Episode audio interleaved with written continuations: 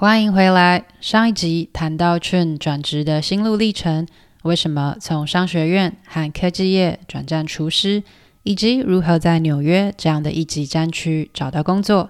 这一集我们继续聊聊关于为什么他想要自创品牌过程的挑战，还有厨师人生甘苦谈。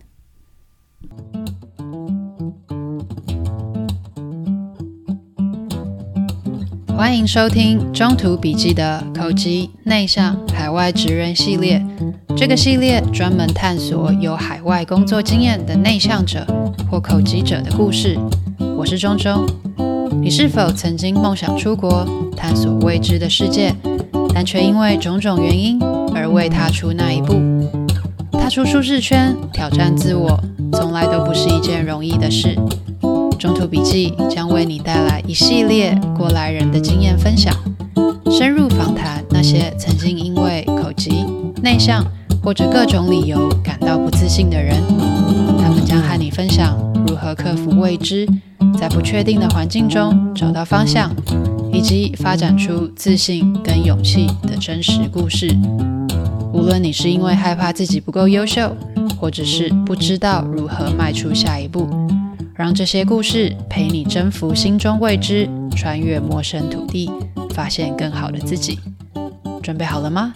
那我们开始吧。对，说到行销跟当老板，因为我我看呃，Chin，其实你有一个 IG 嘛，就是台湾肥猫的吃货日记，所以这就是算是你是自己创立的一个品牌吗？嗯，跟我室友一起创的，然后我们会在纽约做一些活动，像是摆摊啊，或者是去做一些探店啊，然后写写诗集这样子。哦，对，这些都是用你业余的时间去做的吗？嗯，呃，有一些也会写在米其林餐厅工作的经验，像。去年二零二二年，就在米其林三星一家全 plan base 的餐厅叫 Eleven Madison Park，然后我们去那边吃了两次，然后就写了一篇就是在里面工作的经验，然后就回想还蛮蛮好的这样。你就是厨师兼摆摊的人吗？呃，其实摆摊这个就是可遇不可求啦，因为也不是说每个礼拜都有。不过更多的是就是我们有跟美国的一个呃算宅配嘛，反正就是像台湾的那种什么 Food Panda 的那种公司叫 DoorDash，然后有做一个 project 叫 Chef，很像那种就是在家里做一些 home cook 的东西，然后。丢给 DoorDash，然后他帮你送这样，然后做得还不错，就是每个月都还蛮多，就是亚洲人或是台湾的乡亲来跟我买什么卤肉饭啊、控肉饭。对，你的厨房就是你家吗？呃，可以这样讲。哇，好酷哦！那，那这样子，你家应该就是随时是这种台湾菜的香味吧？对啊，可是我我室友应该快疯了，因为他我反红，所以我在卤卤肉饭的时候，他就很崩溃。所以这样子，你上班也是做料理，下班也是在接单呢，所以可以说是工时超超级长哎。这样子 OK 吗？就你如果喜欢喜欢做一个事情的话，你就把它当成一个事业来做，就。嗯对啊，你说那些大老板，他们也是早上上班，晚上也在想上班，不是吗？在当厨师的过程当中，或者是像你现在开始有品牌，然后在摆摊、在接单，你有特别感受到你的内向性格有没有一些影响吗？会，因为就是这几这几个月有。有跟一些专业的人士在讨论开餐厅的事情。那其实我自己本身内向，所以我就不会想再去经营一些自己的形象什么的。我就觉得那个不是比较重要的事情，就是做菜好吃就好。可是就是有一个那个很厉害的建筑师朋友跟就跟我说，你要开餐厅，你要经营自己的形象，你这个样子的话，嗯，比较知道你这个人的定位，然后要怎么去 promote 你。如果你要开餐厅的话，所以这个是我最近碰到一个比较需要思考我内向个性的问题。对。哦。那他说经营你的形象是指什么？比如说是要你开粉砖吗？还是要你上杂志？没有，他是就是看我讲话，就是比较，嗯，有时候会结巴。我刚才访问的时候，你应该也觉得我有时候会停顿，那就就会很卡这样。那他们就希望说啊，就是要侃侃而谈，就是让人家觉得，呃，你要跟张正成啊、Gordon Ramsay 一样啊，这样那种。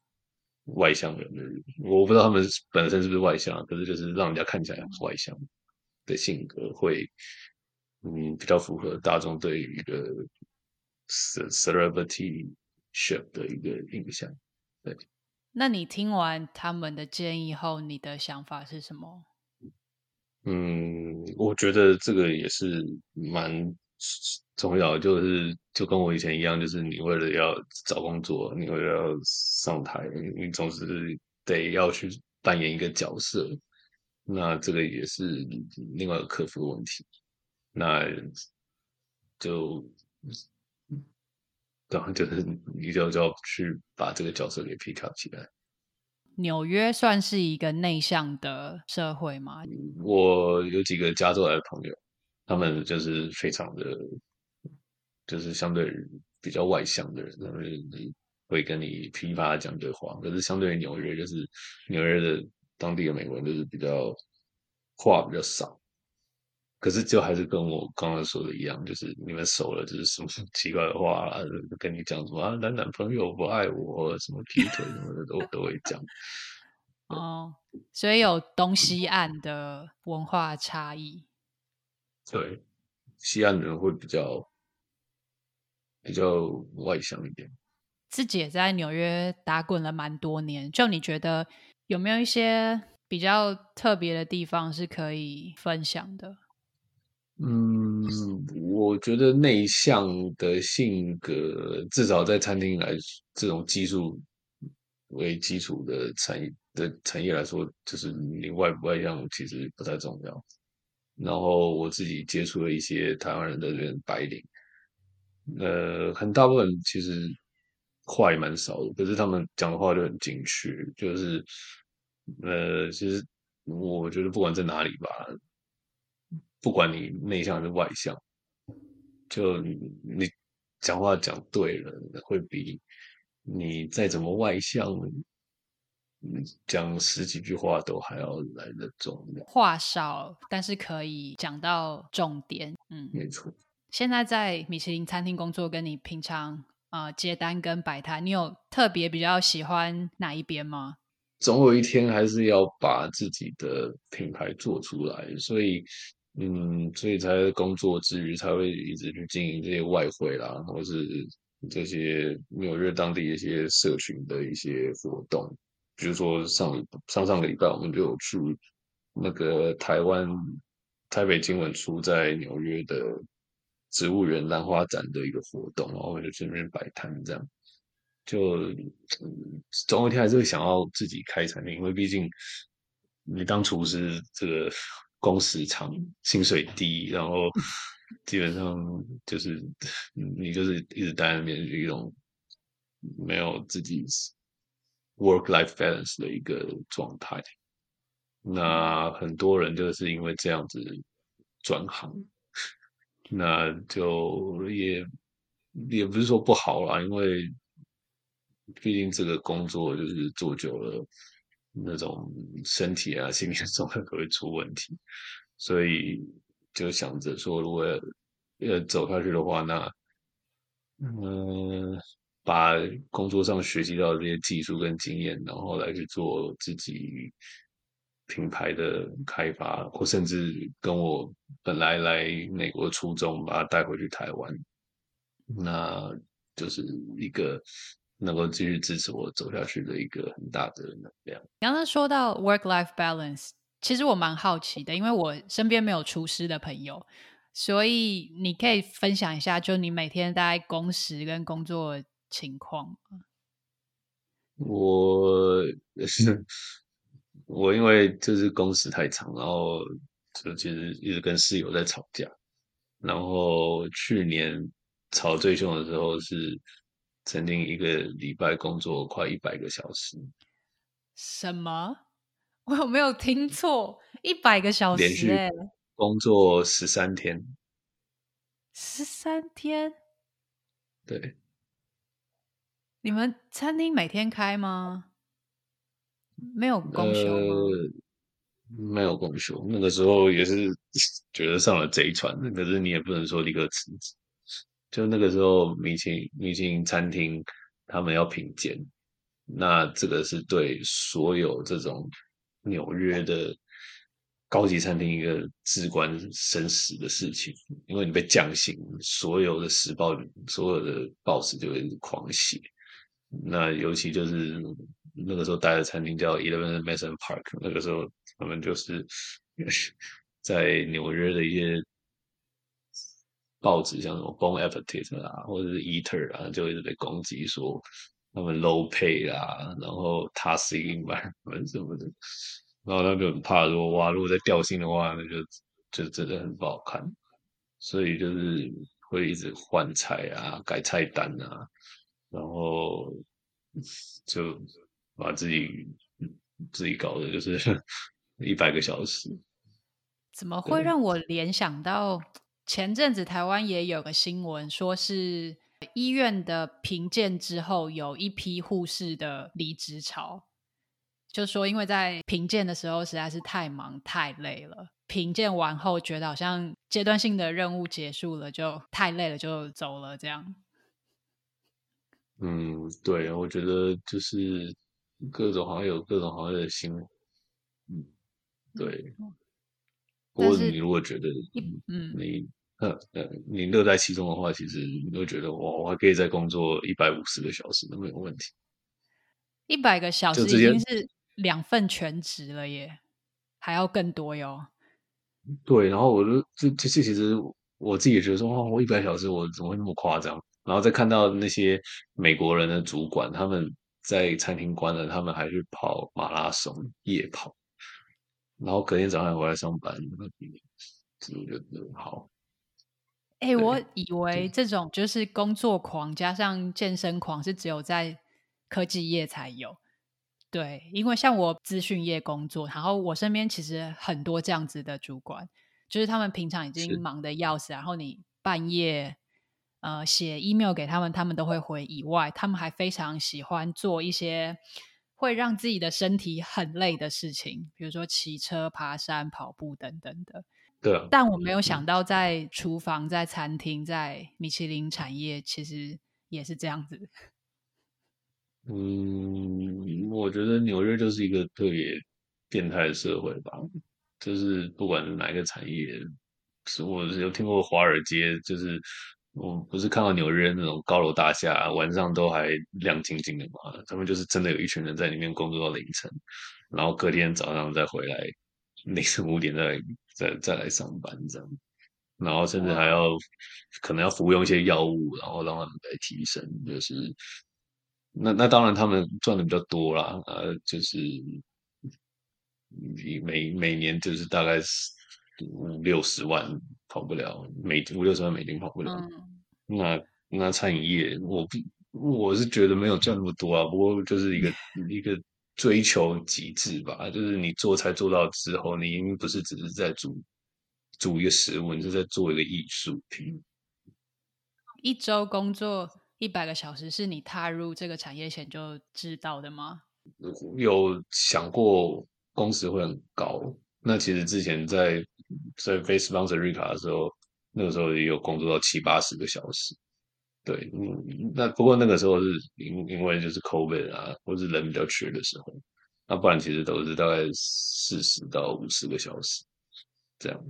对，那一百个小时那是真的是因为米其林餐厅，那我们那个菜又比较高纲，我们我们要做一个菜要做十八个小时，为什么？包括从嗯，有一道菜，它是叫做 tamale，就是墨西哥种，然后我们就要从玉米的玉米糊，把它加入一些什么，呃，芹菜根啊，还有一些呃一些食材，把它打成类似叫 masa 的东西，就是墨西哥人说就是那种面糊。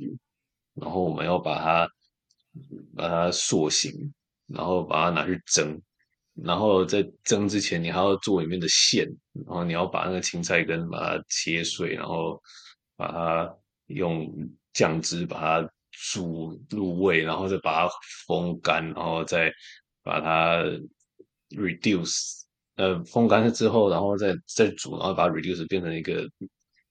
吃起来像台湾那种超贵的那种样子，然后再把它放到那个玛莎里面，然后你再把它塑形，然后塑形你要用它这个特别的模型，然后然后放那个保鲜膜，然后你要把它蒸好，然后再拿出来，拿出来，然后就是在上菜之前，你要再拿去日本的那个 yakitori 的 yakitori 去烤，把它烤香之后，然后再放上去。芹菜跟用中东的一种香香料叫 harissa 弄的酱汁去进城的一个算 pickle，然后把它叠起来，然后叠得很漂亮，然后这旁边再摆三个酱。我还没讲完，这这这个这个只是只是一个很简单的过程，就之间才有很多 detail 要做。对哦，你说的是胆骂的吗？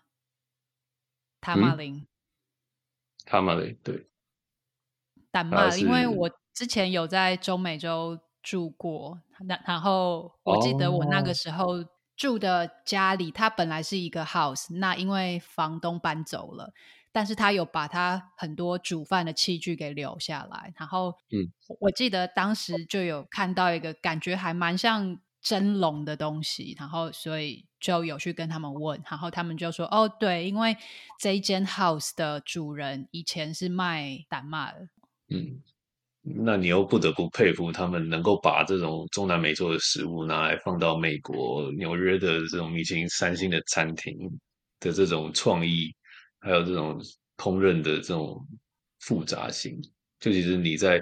跟他们一起做这道菜，你是是很感动的。就是原来菜也可以把它做的怎么，就是你你一个厨师，你已经已经已经没有办法去形容说你在这个地方能够学到的东西，跟然后你把它摆好，然后人端出去，然后客人看到那个样子。的那种感动吧。整个聊天的过程下来，虽然看去下了班很累。但是有发现，当问到你菜料理的时候，你是整个人是会突然醒来的。是，可是，哎，就是因为工作一百个小时，然后跟室友这样吵架，然后也是觉得说，啊，那到底要怎么办呢？是要选择一个 work-life balance 的工作呢，还是要继续追求这种这种极致？就是、嗯、对啊，所以你那个时候问题问说，我未来五年我要怎么办？就 我现在也在想，接下来想要问，因为你一路这样子转行，然后也很顺利的在一个国际大都市这样子，算是慢慢生根，然后也慢慢做出自己的成绩。综合你本来来的初衷是希望。可以多学一些东西跟，呃，将来可以让台湾料理，无论是在产业或者是能见度、花样上面，可以变得更多等等。等你真的已经在这一条路上了，从一七年到现在，也其实已经一阵子了。那你如果再往未来看呢？假如你说的什么都会成真的话，希望未来五年的样子是什么？如果还在这条路上，没有被其他人鼓励说啊，能日读个什么 data analyst 啊，日报个 转码的班啊之类的，那个那个就再说，就可能就是就像现在我自己做外汇，然后也有去参加一些 private dining，去做一些 pop up，然后累积知名度，然后跟一些台湾当地的朋友有一些开餐厅的计划。如果成功的话，那我相信开餐厅应该会比当对他来说是转码 的薪水好吧？这这比较现实啊，就是赚钱。那未来假如说有这间餐厅的话，是会开在哪里？嗯，其实现在有在跟纽约几个朋友在曼哈顿的几个地点有在找，然后也有金主的一些动向，不过都还是 on on the cloud，所以就这当然能够希望能够顺利啊。不过如果如果没有也也没关系，因为就是。呃，我自己在家里做外汇，然后做 private dining 的一些爬法，其实也可以让自己过得还不错，就不会像之前一定说你要绑在米其林餐厅，就是有些人会说啊，那我给你加班费，你待一个一百个小时，你看你一个月就哇六五六千块这样，就 那个 work life balance 是很不好，所以。就还是要比较 focus 在自己的的的品牌吧，就是这个肥猫上面。看来无论到哪个产业，对职涯的自主性都是很重要的事情。你能不能够控制自己工作的时间、跟速度、跟要做的事情？嗯，我今天学到蛮多的。对啊，因为身边没有厨师产业的朋友，所以我其实本来都没有想到很多一般社畜上班族会有的问题，其实在厨师产业一样有。如果你可以给一些想要出国工作的内向者一些建议的话，你会说什么？就厨内向的厨师吗？还是？可以啊。就我觉得内向的厨师哦，都是那种。很角色，所以其实不用担心你到国外说哦，我会不会英文讲不好，比别人差不会。我看过很多那种台湾来自那些什么高餐啊、开平那些话都超少、超强。像我有一个学姐，然后她来 CIA 念书，然后我们在一家米其林三星的海鲜餐厅，她话特别少。可是我那个时候还在当实习的时候，她就已经站到 hotline 上面，就算是。很 senior 的一个职位，嗯，对，然后他现在好像，嗯，之前也有被人家 sponsor，就是他好像回台湾去当主管，对，就不用担心，就是内向的厨师在美国都是很角色。最后，想要再问君，你还有别的想要跟大家说的吗？来国外，我觉得是一个很好的。一个让自己成长的机会，就像我之前在台湾，我也没有想到说，哇，做菜可以，可能可能我自己在台湾的时做菜时间比较少啊。可是如果能够来国外看一下，已经我觉得算是一个餐饮还蛮竞争的地方，就可以来看一下的话。就就就算是来做个一两天，来 stash 都是对厨师生涯很有有帮助的一个事情。谢谢你收听这集中途笔记的口吃内向海外职人企划，专门访谈各种理由感受到不自信的人生故事。希望透过这些分享，陪你征服心中未知，穿越陌生土地。发现更好的自己。中途笔记能在各大 Podcast 平台和 YouTube 收听。如果听完你觉得超喜欢，请直接五星评论加留言，并点一下订阅，就可以加入这个 Podcast，才不会错过这些独一无二的故事。每周带你实现更多。那我们下次见。